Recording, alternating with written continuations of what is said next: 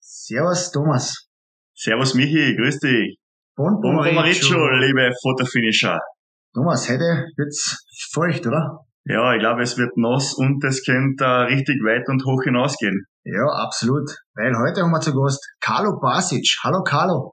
Servus Jungs, freut mich, dass ich da bin.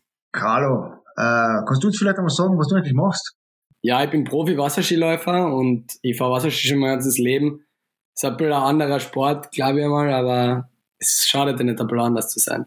Genau so ist es. Dadurch, dass wir auch, ich weiß aus unserem Vorgespräch, dass du den Begriff hast, aber ähm, diverse Randsportarten natürlich auch in unserem Podcast ein bisschen beleuchten wollen. Äh, freut uns das riesig, dass du da heute Zeit genommen hast. Wir sind wieder übers Internet verbunden, weil, ähm, klär uns kurz auf, du sitzt aktuell nicht in Österreich irgendwo, sondern du bist in Übersee. Wo genau? Genau, ich bin in Lafayette, Louisiana. Ich gehe da auf die Universität, jetzt schon seit fünf Jahren. Ähm, also wieder ein bisschen anders. Und ja, Randsportler, das ist nicht so mein unbedingter Lieblingsbegriff, aber naja, mir ist einiges ermöglicht worden durch den Sport und deswegen bin ich schon fünf Jahre hier und kann mir echt nicht beklagen, Jungs. Perfekt. Gleich zum Start muss ich natürlich mit einer provokanten Frage äh, einsteigen, die wir uns überlegt haben. Äh, wir haben natürlich auch sehr, sehr viele Zuhörerinnen und Zuhörer, denen der Umweltschutz irrsinnig am Herzen liegt, so wie natürlich auch den Michi. Und äh, die erste Frage, der ökologische Fußabdruck von so einem äh, Motorboot, das die da über den See oder über irgendein Meer zieht, ist ja jetzt nicht unbedingt äh, der kleinste. Was sagst du jetzt an einen Umweltschützer, dass du äh, Wasserskifahrer bist? Uff, das ist ja eine knifflige Frage. Ja, ähm, sagen wir mal so, es ist auf jeden Fall besser als Formel 1-Fahrer zu sein. Also das wage ich nicht zu behaupten. okay, wir nehmen irgendwo das, wir nehmen es vor, dass du irgendwo im Mittelfeld mit dem Wasserski unterwegs bist, das passt schon. ja, genau, würde ich auch so sagen. Aber es ist ja ein total spannender Sport. Also wir haben uns jetzt noch ein bisschen eingelesen und haben uns ein paar Videos angeschaut. Total gefährlich, total spannend. Und wir würden jetzt einmal gern von dir allgemein wissen, wie so der Wasserski äh, Sport aufgebaut ist. Was gibt's für Disziplinen? Ähm, vielleicht sagst du uns auch, wo du die als großes Talent siehst oder was sind deine Stärken beim Wasserski. Und ja, gib uns einfach mal einen Überblick und da den Fotofinishern ähm, Hörer. Ja, absolut, Jungs. Und da hast du absolut recht. Also Wasserski ist wirklich eigentlich ein Extremsport, der nicht so bekannt ist. Und im Endeffekt gibt es drei verschiedene Disziplinen. Da gibt es die eine Disziplin, das wäre der Slalomlauf. Das kann man vergleichen. Also das ist die bekannteste Disziplin, die jeder kennt mit dem Monoski links und rechts. Und das Ziel von der Disziplin ist, dass es einen Kurs gibt, wo links und rechts jeweils eine Boje, ist zum Umfahren. Da gibt es sechs Bojen. Wenn man diese erfolgreich äh, absolviert, dann wird das Seil immer verkürzt. Das heißt von 18 Meter zu 16 Meter, 14, 13 und so weiter. Und die Bojen sind 11,5 Meter von der Mitte vom Bootpath. Und logischerweise, dann wird es immer schwieriger, sich da rauszustrecken und diese Bojen zu umfahren. Und deswegen ist der Slalomlauf eher geeignet für größere Athleten, da man sich dann teilweise für den Weltrekord schon zwei Meter strecken muss und der Weltrekordathlet zwei Meter 14 groß ist, Sprich, da habe ich wenig Meter mitzureden. Ja, du mit deiner 1 Meter gefühlt 52 bist da ein bisschen im Nachteil. Ja, ja, 1,52, aber auf die Knie. Also 1,77 habe ich schon zu meinem Namen zu schreiben. Okay, also ja, der Weltrekord haben wir ja gehört, der ist bei 9,75 Meter aktuell, oder? Also bestandener Lauf mit 9,75 Meter. Genau, das sind dreieinhalb Bojen. Also um die vierte Boje ist der Läufer nicht mehr, äh, hat es nicht mehr hinter das Boot geschafft. Aber in Österreich liegt der äh, momentane Rekord bei 3 Metern 10,25. Ah, okay. Ja, spannend. Also ist das Slalom. Dann gibt es natürlich noch den, den Trickwettbewerb oder den Figurenlauf und auch den Sprungwettbewerb, oder? Wie schaut's da aus bei diesen beiden? Genau, der, der, Figurenlauf oder das Trick-Event, das ist sehr ähnlich zur äh, Gymnastics. Da gibt's zwei Läufe, mit, die jeweils 20 äh, Sekunden lang dauern. Und das Ziel vom Ganzen ist die komplexeste Kombination von verschiedenen Tricks und Drehungen und Saltos ja, so sauber wie möglich zu absolvieren. Jeder Trick hat eine bestimmte Punktezahl und am Ende vom Lauf kriegt man eine Punktezahl, der mit den meisten Punkten gewinnt das Event. Ähm, der Sprunglauf ist der extremste Sport, wo ich ähm, eigentlich, was meine Paradedisziplin ist, wenn man es so nennt.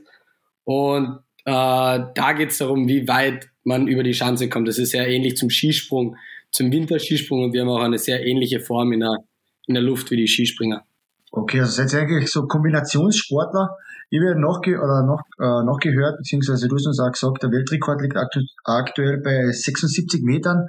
Wie weit springst du da bei so einer Chance und wie hoch ist diese Chance, Chance dann im Endeffekt am Schanzentisch? Ja, genau, die, die Chance ist 1,80 Meter hoch für alle Profis. Ähm, ich habe die Transition zu der höheren Chance, die 1,80 Meter jetzt ist, vor zwei Jahren gemacht. Ähm, mein, meine persönliche Bestleiste, Bestweite ist 63 Meter.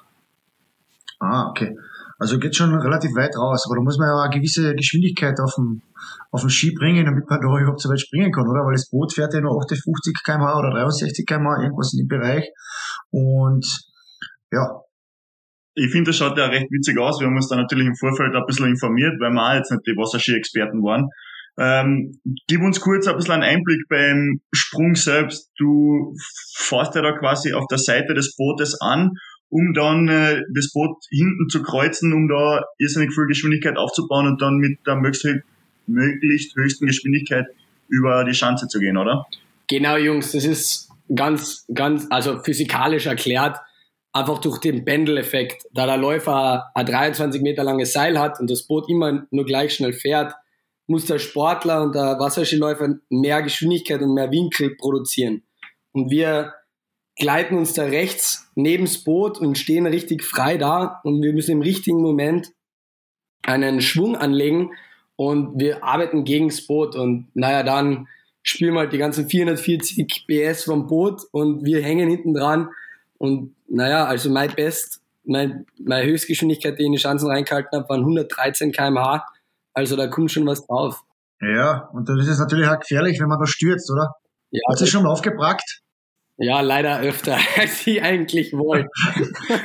Wie geht es dann so aus? Fährt man da direkt ins Krankenhaus oder hat man da noch irgendeine Chance vor Ort dann zu äh, erst versorgen? Ja, also äh, das Rote Kreuz ist eigentlich immer vor Ort bei solchen Großevents. Ähm, Im Krankenhaus abtransportiert bin ich jetzt dreimal geworden. Und einmal war ich glücklich ohne Verletzung, aber leider zweimal ziemlich schwere Verletzungen davon erlitten. Ja, zum Spaß ist es sicherlich nicht. Du, aber äh, lass uns noch kurz zur Antwort kommen. Das wird im Fachjargon, glaube ich, Schleudern genannt. Äh, das ist relativ ungefährlich, oder? Da passiert eigentlich nichts. Ja, beim Schleudern passiert eigentlich normalerweise nichts. ah, ich weiß nicht, wie du die Information jetzt da irgendwie herkriegt hast, aber bei mir ist einmal beim Training ein leichter äh, Fehler passiert. Und ich mir ja, wir haben da eventuell äh, jemanden, ja, wir haben da vielleicht ein bisschen eine, der Umfeld befragt und die hätten uns schon mitgeteilt, dass es die auch schon einmal, ja, geschleudert hat. Ja, beim Schleudern hat sie einmal grob geschleudert. Weil da waren wir am Wörthersee zum Training und da sind die Dampferweilen, die sind, die sind mehr oder weniger nicht sichtbar für einen Läufer, weil die so lang sind. Und ich bin da gerade am Höchstgeschwindigkeitspunkt von links nach rechts gewesen und habe die Welle halt gesehen und mich hat's zerbröselt, Jungs, das habt ihr nicht, das könnt ihr euch nicht vorstellen. Und ich bin im Wasser dann ein geschwommen und ich habe dauernd meinen Trainer gefragt, wo ist die Schanze? Wo ist die Schanze? Und dann hat sie gesagt, es gibt keine Schanze. Und ich war wirklich also komplett durch den Wind, eine Gehirnerschütterung gehabt. Und ja, das ist eine Lieblingsstory von einem meiner guten Kumpels. Also ich weiß schon, wer dir das erzählt hat. Naja, Dank geht in diesem Fall raus an Nika Basic, deine ältere Schwester. Ja, super, das ist die nächste Patientin. äh, Carla, du hast das angesprochen, am Wörthersee äh, ist sicherlich eine deiner äh, Haupttrainingsstationen. Ist Kärnten die Wasserski-Nation in, innerhalb von Österreich, kann man das so behaupten? Nation, gescheiter. Ja, ist halt das, Bundesland. das Hauptbundesland. Jeder weiß, was ich gemeint habe. Weil ich hoffe, beim Fußball ist es ein bisschen besser als in der Geografie, weil So schaut's. Ja, kann ich nicht bestätigen. naja, Jungs, ich würde schon so sagen, ja, also wir haben irrsinnig, irrsinnig viele große Namen aus äh, Kärnten. Ähm, zum Beispiel meine Familie war sehr erfolgreich. Meine Schwestern haben beide das Wasserskifahren ausgeübt, professionell. Mein Papa war in Europa ganz weit oben dabei. Und logischerweise der UWC Börtschach, der ist eine Macht in der Wasserskiindustrie. Und das bin ich ja stolz, vom UWC Börtschach zu sein. Also wenn irgendjemand Wasserskifahren anfangen will, dann wisst ihr, wohin es gehen soll. Genau, es gibt ja auch andere äh, große Namen da in Kärnten. Auch deine Cousinen und Cousins sind da sehr erfolgreich. Die Familie Rauchenwald, wie du uns gesagt hast, äh, hört man immer wieder auch in den Medien. Ähm, die holen da ihre äh, Titel ein und so weiter. International gesehen ähm, haben wir herausgefunden, dass du bei der U21 EM im Teambewerb ja den dritten Platz erreicht hast mit, mit der österreichischen Auswahl. Ähm, jetzt haben wir schon gehört, es gibt diese drei, drei Bewerbe, wobei es ja insgesamt vier Medaillen gibt, oder? Es gibt ja auch diese Over Overall-Bewertung und das ist ja an und für sich nur ein Einzelbewerb. Wie schaut das jetzt dann beim, beim Team aus? Macht ja alle alles oder wird man da bewusst in irgendeiner Disziplin eingesetzt, um da die meisten Punkte zu holen? Ähm, naja, sagen wir mal so, für einen Teammanager ist es auf jeden Fall am einfachsten, wenn man alles nur Kombinierer hat. Äh, die Kombination, wie du das schon erklärt hast, das ist so wie bei der Leichtathletik, der Zehnkampf. Sagen wir mal, jeder ist in jedem Event äh, recht gut, sagen wir mal, guter Standard und dann quer übers Feld. Logischerweise ist man ein sehr guter Kombinierer. Ähm, naja, es ist sehr selten, jetzt noch viele Kombinierer zu haben. Ich bin eigentlich einer der wenigen in Österreich weil es sehr zeitaufwendig ist und sehr trainingsaufwendig ist. Ähm, und es ist eigentlich mehr mit Spezialisten. Also man konzentriert sich auf ein Event, um dort ganz weit oben mitzumischen. Genau, du bist ja auch dreifacher Staatsmeister in Österreich. Ähm, 2017 hast du sogar zwei Staatsmeistertitel in einem Jahr geholt, oder? Ja, genau, 2017, das war recht klasse. Da habe ich den Figurenlauf für mich entscheiden können und dann die Kombination, das äh, war recht klasse für mich. Also das hat mir getaugt. Und bei der unter 21 EM habe ich das Podium 2019 gerade verpasst mit dem vierten Platz. Also international ist da auch noch immer was zum Holen. Da warst du aber, was ich gelesen habe, ähm, irgendwie ein bisschen benachteiligt, oder? Weil du hast ja eigentlich einen sehr, sehr weiten Sprung gemacht. Ähm, und dann Wurde der nicht aufgezeichnet oder was ist da passiert für Fauxpas? Wo ist der Videobeweis, wenn man ihn braucht? Genau. Das verstehe ich noch immer nicht. Da hätte man die Fotofinisher gebraucht, weil die hätten jede Kamera am, am Rollen gehabt. Na, ja, das war ein bisschen eine Tragödie, wenn wir ganz, ganz ehrlich sind, weil ihr habt da eigentlich einen Sprung gehabt, mit dem ich Europameister oder Vize werden hätte sollen. Und äh, das war, ich war der Letzte vom Steg, sprich der Favorit im zweiten Durchgang und auf einmal beim letzten Sprung vom ganzen Event ist die Kamera ausgefallen. Und das hat irgendwie niemand ganz verstanden. Und dann hat es Carsten, ja gut, äh, du musst nochmal springen, du musst nochmal springen. Und es war absolute Hektik, absolutes Drama und es wurde gebrüllt, geschrien, niemand hat gewusst, wo oben und unten ist. Und ich war eigentlich sehr entspannt. Ich, ich habe gewusst, das war jetzt ein guter Sprung, aber da ist eigentlich noch mehr drin. Und dann ist leider ein kleiner Fehler passiert und ja, dann ist eine irrsinnige Brezen rausgekommen und dann war ich im ukrainischen Krankenhaus, wo ich nicht mehr hin will, wenn ich ganz ehrlich bin. Also, also statt Goldmedaille, Abtransport ins Krankenhaus, das ist auch nicht die beste. Man könnte ja sagen, Sieg oder Flieg. ja, all in, Jungs. Carlo, wir wissen ja, dass du ähm, auch schon unsere letzten Folgen sehr aufmerksam verfolgt hast. Und da gibt's immer wieder eine Kategorie, da ist der Michi komplett in seinem Element. Auch die Fotofinish äh, Zuhörerinnen und Zuhörer schreiben uns das in die Kategorie irrsinnig taugt. Also Michi, es ist wieder Zeit für dein History Check. Genau, also danke Thomas. History Check. Also ich habe mich ein bisschen befasst mit dem Wasserski und äh, Wakeboard Sport. Äh, ich habe einen internationalen Verband, ja, der ist äh, 1946 gegründet worden. Das Wasserskifahren selbst wurde aber schon 1922 erfunden, als ein gewisser Herr, ähm, den möchte jetzt den Namen noch nicht nennen, weil da will ich mal Carlos sein Wissen und abtesten, ähm, zum ersten Mal Ski aus Holz gebaut hat. Und das Problem äh, von dem Herrn war schlussendlich, dass er vergessen hat, sein, sein, ein, äh, sein Patent anzumelden. Das hat ihm dann einer gestohlen. Äh, der dann 1925, also der sogenannte Fred Waller, hat dann das Patent angemeldet. Und olympisch, hat mich auch natürlich interessiert, ist Wasserskifahren olympisch? Ähm, nein, leider nicht. 1972 war es aber in München zumindest einmal eine sogenannte Demonstrationssportart. Was heißt das? Also es hat bis 1992 immer die Möglichkeit gegeben, dass äh, die Austragungsorte irgendwelche Sportarten vorschlagen, die in diesem Land sehr populär sind. Und da war anscheinend ähm, Wasserskifahren in München sehr, sehr interessant und man hat sich erhofft, dass viele Zuschauer dorthin kommen. Äh, war doch dann nicht so erfolgreich, der Zuspruch war gering und das Problem auch war zu dieser Zeit, dass es keinen internationalen Verband gegeben hat. Aber um jetzt nochmal zurückzukommen zur Quizfrage, Carlo, weißt du, wer dieser Herr war, der den, äh, das Wasserskifahren erfunden hat? Nein. der, ist aber, der ist aber schlecht vorbereitet ja, auf unseren Podcast, muss ich schon sagen. von der Runde, der den History-Check nicht schafft und mein, nicht besteht, ja. mein, mein, mein Geschichtslehrer wird jetzt schon wieder A sein. Das war eigentlich mein, mein Lieblingsprofessor in der Okay. Na, also es war der Ralph Samuelson aus Minnesota, 1922. Also hast du da was gelernt jetzt von mir. Thomas, du hoffentlich auch. Na, ich habe mich nämlich im Vorhinein informiert und hätte es natürlich gewusst, falls du mich gefragt hättest. ja, stimmt. Alles klar. Carlo, lass uns ein bisschen weiterkommen zu deiner aktuellen Situation.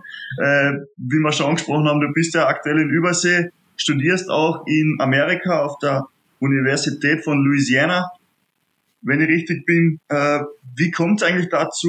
Und muss man da Bewerbung abgeben oder läuft das klassisch, wie man es vielleicht aus den US-amerikanischen Filmen kennt, dass man da einfach von der Uni kontaktiert wird? Ja, Jungs, es ist äh, so passiert. Ich habe mich qualifiziert für einen Jugendwettkampf in Amerika, das sind die US Masters.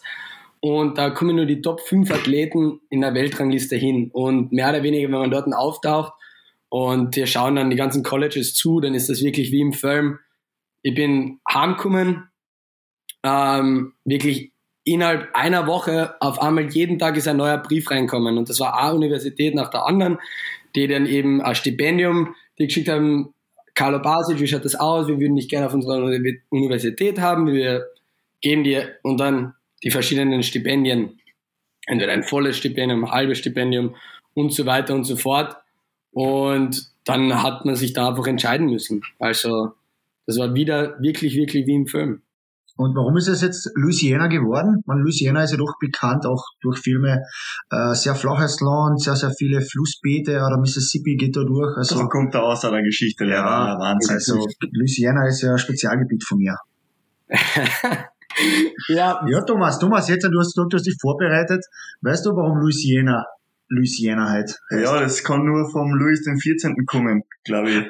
In meiner Recherche habe ich das irgendwo mal gesehen. Ja, Aber du wirst uns ja. gleich sagen, ob das stimmt. Ja, wenn man so auf die amerikanische äh, Landkarte schaut, hat man ja drei Bereiche, drei Sprachfelder. Spanisch, Los Angeles, Französisch, Louisiana und Englisch, New York.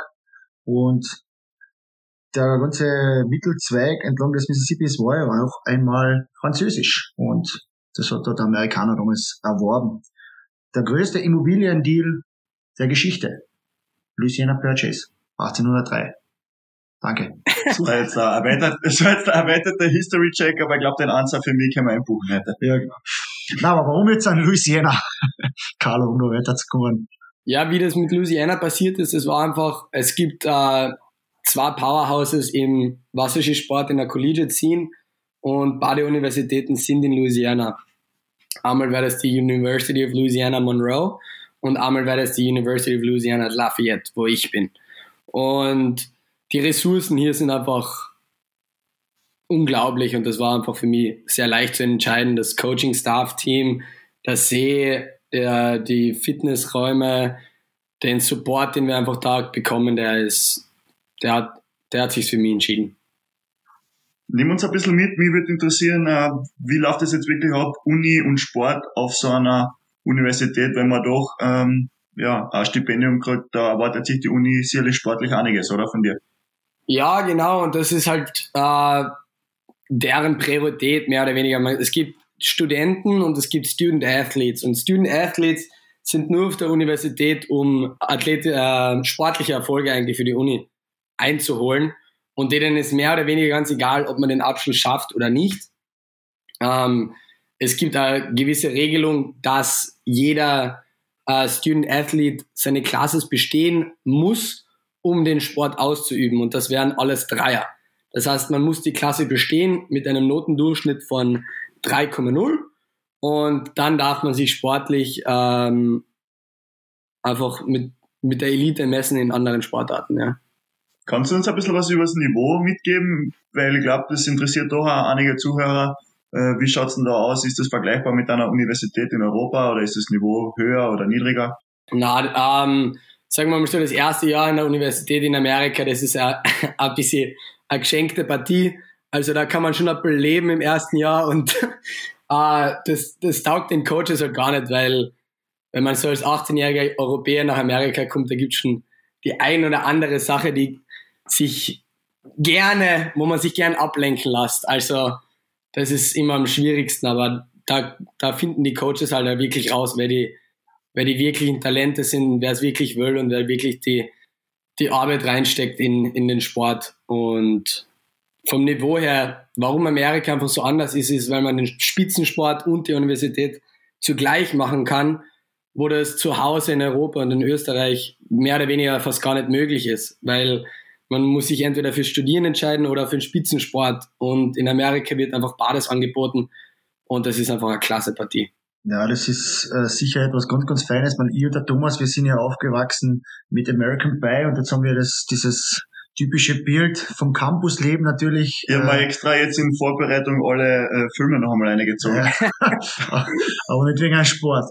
Ähm, und ja, wie schaut das jetzt an dort aus? Ist man da wirklich der gefeierte Sportstar auf der, auf der, auf, ähm, auf dem Campus? Wird man da von den weiß nicht, von den anderen Mitstudenten richtig gefeiert oder spielt man da einfach so mit und ja, man kennt sich zwar, also und wir haben ja da eine totale Vorstellung, dass du jetzt da ein volle Superstar bist. Vielleicht sollten wir auch noch erwähnen, dass sie ja relativ erfolgreich waren im äh, Wasserskisport da mit den sogenannten Raging Cajuns, wie sie sich nennen, die Wasserskieler von der Uni Louisiana.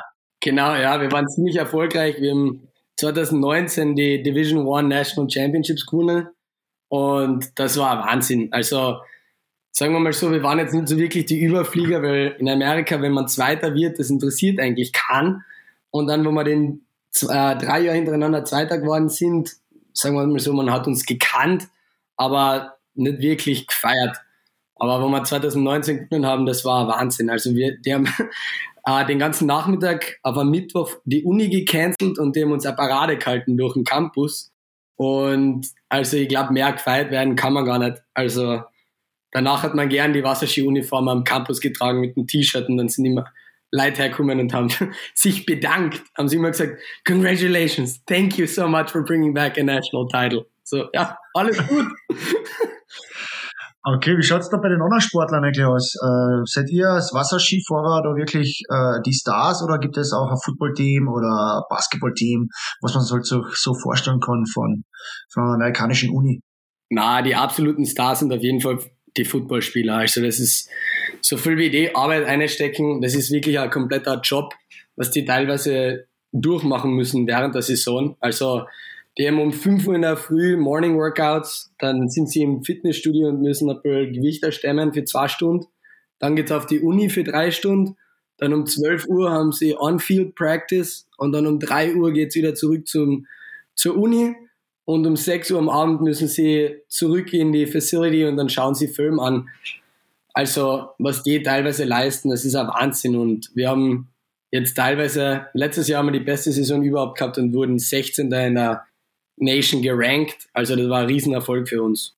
Wie schaut es da finanziell aus? Ähm, erhalten auch diese NFL- oder Basketball-Profis irgendeine Prämien, wenn sie da irgendwas gewinnen? Oder hat es vielleicht bei euch irgendeine Prämien gegeben? Oder ist das alles sozusagen dafür, dass du den Sport ausübst für die Universität, bekommst du die Möglichkeit, von einem Stipendium und kannst da quasi kostenlos bei uns studieren. Ja, genau, das ist eigentlich das kniffligste Thema in der Collegiate Scene, weil die, die Vereinigung oder die Verbindung, die das alles leitet, ist die NCAA. Und mehr oder weniger, was die machen, die machen irrsinnigen Profit von diesen Student Athletes, weil kein Gehalt an uns spezifisch eigentlich ausbezahlt werden wird oder werden muss. Ähm, Sportler wie die Footballspieler, naja, die machen im Jahr, glaube ich, 46 Millionen Dollar machen sie nur in Ticket-Sales auf unserer Universität und kein einziger Sportler kriegt einen Cent davon ab. Also es ist reiner Gewinn für die Universität selbst und deswegen wird das auch irrsinnig gepusht und das ist dieser Term, äh, der heißt Amateurism und das ist ein irrsinnig, irrsinnig Konflikt, äh, ja, ist ein bisschen heikles Thema in Amerika und generell überall, weil so viel Geld, wie sie für die Universität machen und keinen einzigen Cent davon abkriegen, das ist schon ein bisschen harsh. Also ist schon fast ein bisschen moderne Sklaventreiberei, vor allem da im Süden, ist ja historisch auch behaftet mit den Sklaven. Thomas, falls du das nicht weißt. Das ist jetzt History Check 3.0 da in der Folge. ja, heute, heute sprudelt es nur so raus. Na, was äh, ich noch gesehen habe auf äh, deinem Instagram-Profil, da kann man dich ein bisschen verfolgen, da kann man da deine, deine Präsenz ein bisschen miterleben. Ähm, da hast du ganz lässige Fotos gemacht und zwar mit so einem richtig fetten amerikanischen Ring. Was ja. hat es damit auf sich? Das ist unser Championship Ring, also wo wir den bekommen haben. Äh, es war noch ein anderer Läufer mit mir, die, wir sind gleichzeitig hierher gekommen 2016. Und ich habe das vorher schon erwähnt, wir sind dreimal Zweiter geworden. Und das ist halt immer, das war richtig bitter, weil wir immer zu der Universität eigentlich verloren haben, wo wir uns beide dagegen entschieden haben, dass wir nicht dort hingehen. Und wo wir dann schlussendlich gewonnen haben, 2019, ähm, haben wir uns mit dem Coach getroffen und er so, ja, was wollt ihr für einen Ring? Und wir wollen den fettesten Ring, den ihr überhaupt habt. Und dann haben die Juweliere haben sich äh, bei uns gemeldet und die haben auch die Kansas City Chiefs Super Bowl Rings haben die auch produziert. Und die haben sich mit uns getroffen und haben gefragt, was wir uns vorstellen. Und wir so, ja, wir wollen was, was man von 100 Meter weit weg sieht. Und sie so, ah, okay, ich weiß ganz genau, was ihr wollt. Und wir schauen uns an, was meint sie?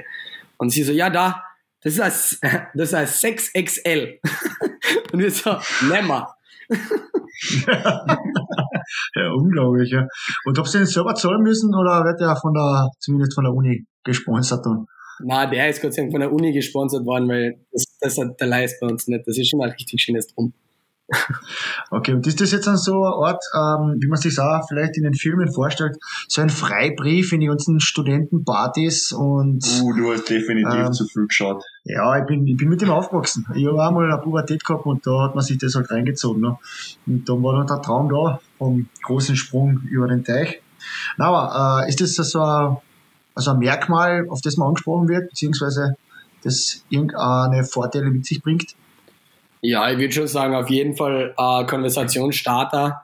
Ähm, vor allem, wenn man dann fertig mit der Uni ist und zu einem Jobinterview hingeht und dann einen Ring tragt, das ist, das, das lieben die Amerikaner. Also man stellt sehr gern Sportler an, aber wie du sagst, das, ich würde sagen, es ist wie in den Filmen, wie du sie kennst, nur ein bisschen, bisschen humaner. Also Alles klar. und auch mit den weiblichen Bullschaften, weil ich glaube, auf das wollte der Michi aus. Ähm, da ist man dann auch ganz vorne dabei mit seinem Ring, oder?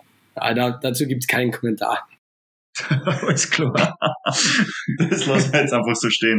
Äh, Carlo, du hast, du hast gesagt, Preisgelder und Co. gibt's ähm, bei euch auf der Uni eigentlich gar nicht. Ähm, ich weiß aber aus deinem Umfeld, du hast trotzdem einige Unterstützer und Unterstützerinnen immer wieder gehabt. Ähm, gib uns einmal durch, hat man da die Möglichkeit, über Sponsoren in eurem Bereich ein bisschen was fürs Darschall zu machen? Also als sogenannte Werbung. Ja, ähm, also der beste Sponsor, den man überhaupt haben kann, das ist Unikat Events. Wenn man in Kärnten irgendein Event plant oder man, man sich was vorstellt, dann muss man sich unbedingt bei Unikat Events melden. Äh, und dann natürlich die Kelag, Kärnten Sport unterstützt mich ebenfalls. Und Camaro Wetsuits, die Neoprenanzüge, die man einfach braucht in der kalten Saison. Werbung Ende. Was mich noch interessieren würde, was kostet eigentlich so die Ausrüstung für eine Saison? Abgesehen jetzt vom Boot, das ja eigentlich ja, wahrscheinlich das teuerste ist. Ja, leider nicht, nicht einmal bei so weit das teuerste ist, weil Wasserski ist ein extrem teurer Sport und das Equipment ist natürlich äh, sehr, sehr ähm, high advanced und nur Carbon Fiber und alles Mögliche drum und dran. Und ein paar Ski kostet schon 3000 Dollar. Also das geht schon ins schon ins Budget. Okay, ja, das ist schon sehr, sehr intensiv dann, ja. Deswegen äh, muss man ja wahrscheinlich um ein Wörter sie leben, damit man sich das dann leisten kann. Aber ja, äh, du hast uns ja auch gesagt, ähm, du bist jetzt schon fünf Jahre lang in Amerika, in Louisiana, hast dort da schon einen Abschluss erfolgreich ähm, einsackeln können. Was sind jetzt so deine weiteren Ziele? Willst du jetzt weiterbleiben in Amerika oder hast du irgendeine anderen Ideen, die du verfolgst? Wie schaut's mit deiner Wasserski-Karriere aus? Willst du da jetzt noch was erreichen oder, oder wie schaut's allgemein aus? Ja, genau. Also ich habe letztes Semester den Abschluss gemacht in Marketing und International Business, den Bachelorabschluss. Und ich habe jetzt mein MBA angefangen. Ähm, aber ich werde jetzt wieder zurück in die Heimat ziehen. Äh, ich habe eigentlich mehr oder weniger diese Saison sehr hohe Ziele gesteckt, da ich ähm, letzte Saison durch Corona eigentlich mehr oder weniger aussetzen hat müssen. Ich war Corona positiv und habe dann eigentlich mehr oder weniger aus eigenen persönlichen Gründen mich lieber ferngehalten von Wettkämpfen für die restliche Saison. Aber persönliche Ziele habe ich mir jetzt eigentlich gesetzt, dadurch, dass ich eben so passionate für den Sport generell bin und nicht nur für den Wasserski, dass ich gern anderen Sportlern helfen würde. Und was ich damit meine, ist, dass Randsportler, wie du das so gern sagst, leider wir haben nicht so die Ressourcen wie Spitzensportler, wie Fußballer oder Eishockeyspieler, die einen eigenen Nutritionist haben, einen eigenen ähm, Strength and Conditioning Coach. Und ich würde einfach gern Randsportler mit großem Potenzial unterstützen, dass die sich eventuell einfach verbessern und aufs nächste Level schaffen und eventuell alles gewinnen, was sie sich vorstellen. Das würde ich gern machen.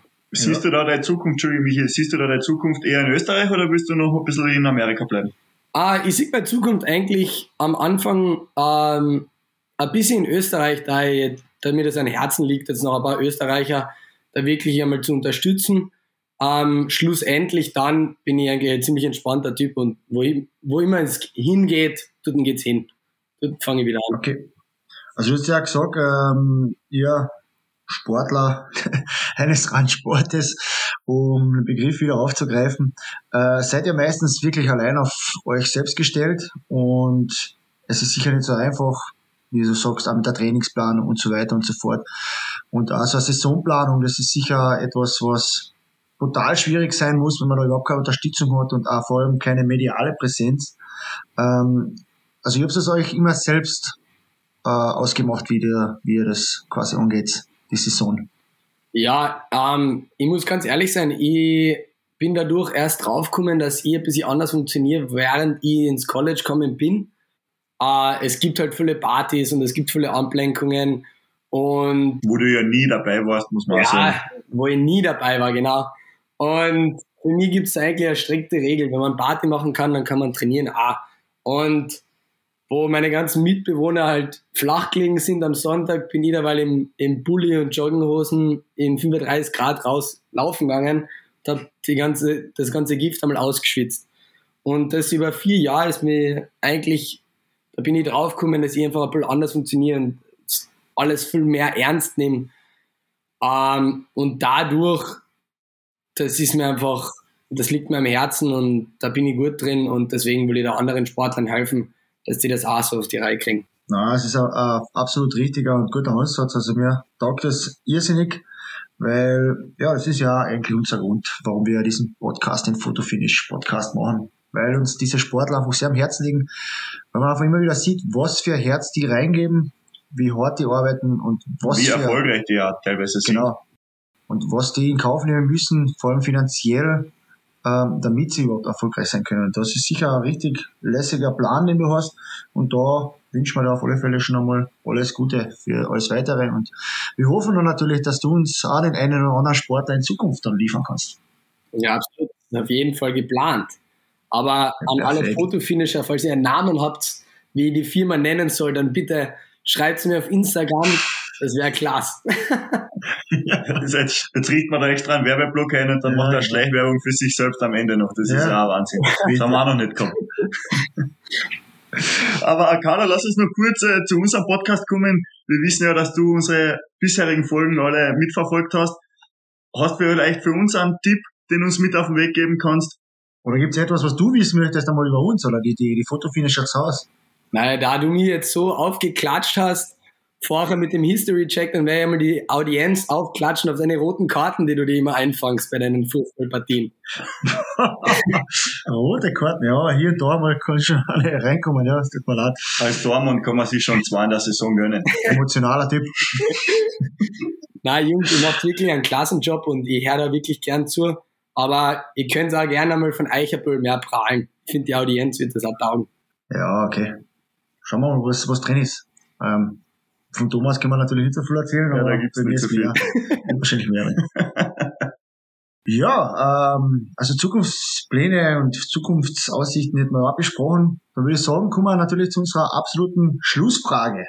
Zur obligatorischen mittlerweile schon. Genau. Thomas, möchtest du sie heute einmal stellen? Ja, sehr gern. Carlo, du kennst die Frage schon aus den vorherigen Folgen. Wir möchten natürlich wissen von dir, wo hättest du schon einmal ein Fotofinish gebraucht, beziehungsweise hat es für dich schon einmal eine Fotofinish-Situation gegeben? Und wenn ja, wo und wie knapp war es wirklich? Also ich glaube, knapper als das geht's gar nicht. Das war, ich habe mich eventuell für eine andere Universität als die University of Louisiana, habe ich mich eigentlich am Anfang entschieden und ich bin dann erst im August draufgekommen, dass ich doch auf die University of Louisiana will. Und die Universität beginnt am 12. August. Also, naja, sagen wir mal so, ich habe ein eigenes Visum gebraucht, ich habe ein neues, äh, ich brauche eine neue Wohnung, ein neues Flugticket und alles das habe ich innerhalb fünf Tagen auf die Reihe gekriegt. Und ich bin nach Amerika gekommen und habe eigentlich nie ein Foto vom Campus gesehen und ich habe auch noch keine Wohnung gehabt. Also ich habe zwei Wochen auf der Couch von Freunden gepennt. Also da war wirklich haarscharf, dass der amerikanische Traum wirklich aufgeht, aber schlussendlich halt alles funktioniert.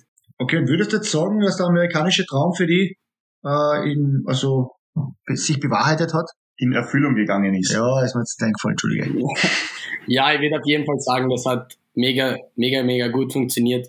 Äh, ich habe irrsinnig viel über mich selbst gelernt, ich habe irrsinnig viel über die Work Ethic gelernt, die einfach da vorhanden ist. Aber es ist einfach ein sehr diverses Volk. Es gibt die absoluten Couch Potatoes und dann gibt es die Sportler, die einfach nichts anderes kennen als Vollgas. Und das taugt mir irrsinnig und das habe ich mir zum Herzen genommen. Genau, jetzt haben wir schon die letzte Frage eigentlich angekündigt, aber jetzt hat sich natürlich noch eine andere für uns ergeben. Äh, Und zwar, hast du jetzt noch vielleicht einen Tipp für andere Sportler, die jetzt zum Beispiel nach Amerika gehen wollen, um ihr Glück dort zu versuchen? Weil es wird ja immer wieder äh, darüber gesprochen. Also ich bin ja in der Schule tätig und die Kinder sprechen immer wieder davon, dass sie gerne nach Amerika gehen täten. Ähm, Hast du jetzt irgendwelche Tipps oder irgendeine Lebensweisheit, die du jetzt zum Schluss noch rausklopfen würdest? Ja, auf jeden Fall seid, äh, fühlt euch mehr als willkommen, mir einfach eine Nachricht zu schreiben, da es doch ein richtig schwieriger Prozess ist, teilweise mit Coaches und Co. von der Universität in Touch zu kommen. Äh, macht es. Wenn ihr die Möglichkeit bekommt, macht es. Ihr seid jung, ihr könnt was erleben, ihr kriegt die beste Betreuung, die ihr euch vorstellen könnt. Und das wird sicher ein Erlebnis fürs Leben. Also ich würde euch auf jeden Fall unterstützen und empfehlen. Carlo, ich glaube, dem ist eigentlich nichts mehr hinzuzufügen, außer du wolltest jetzt noch irgendwas sagen.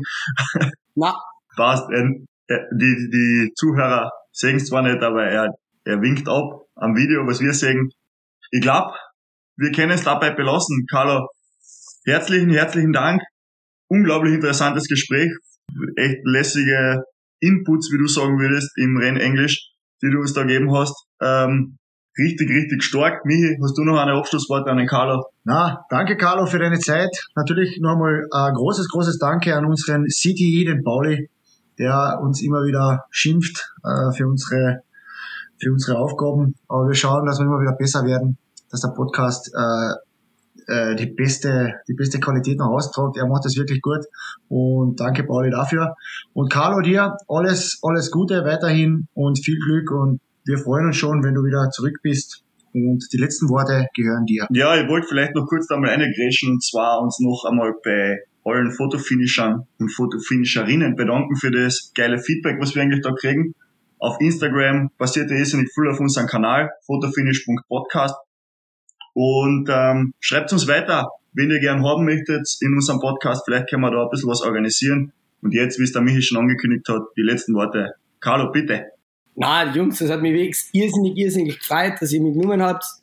Ihr habt wirklich eine Gaude gehabt und ihr macht einen unglaublichen Job und ich hoffe, der Podcast, der geht jetzt auf andere Höhen und da wünsche ich viel, viel Glück.